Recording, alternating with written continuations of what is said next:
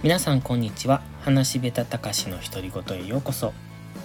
今日は私の収録環境といいますか私が収録するのにやりやすいなと思ったものに関して少しお話をします先日から、えー、っと、時々やってます。まだ2回ほどしかやってないんですが、車に乗りながらの収録をしてるんですね。多分聞いてくださる方にはお聞き苦しい感じではあると思うんですが、ただ個人的には、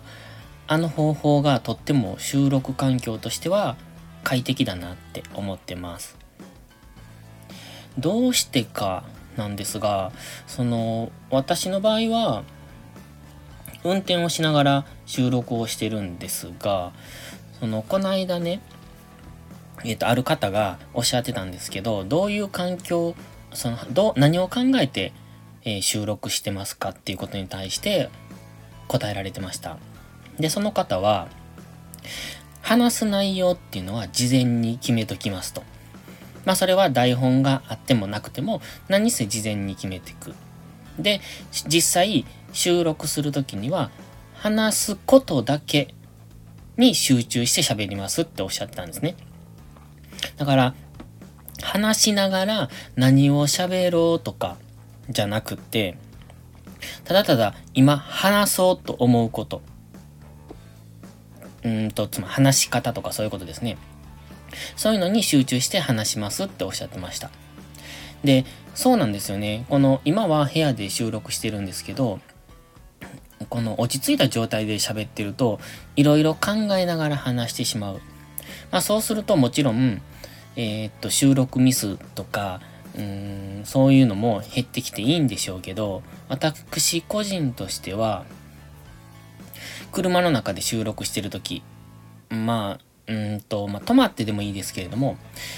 あの空間ですかね。狭い空間がいいのかな。すごくスタジオにいるみたいな感じなのか、あの閉塞感なのか。集中して撮れるので、話すことだけに集中できるんですよね。で、話す内容っていうのは、もうその時の思いつきで話してます。で基本的に台本も作ってないですし、何を喋ろうかなってタイトルだけを決めて、それで、えいやって撮ってるのが今なんですけど、だから中身があんまりないのはちょっとご容赦ください。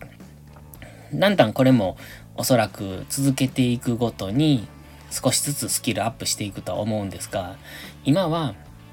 まず話すことになれると思ってやってます。ので、もしよければお付き合いください。で、私がいいなと思うのは車の中での収録です。で、私個人としては、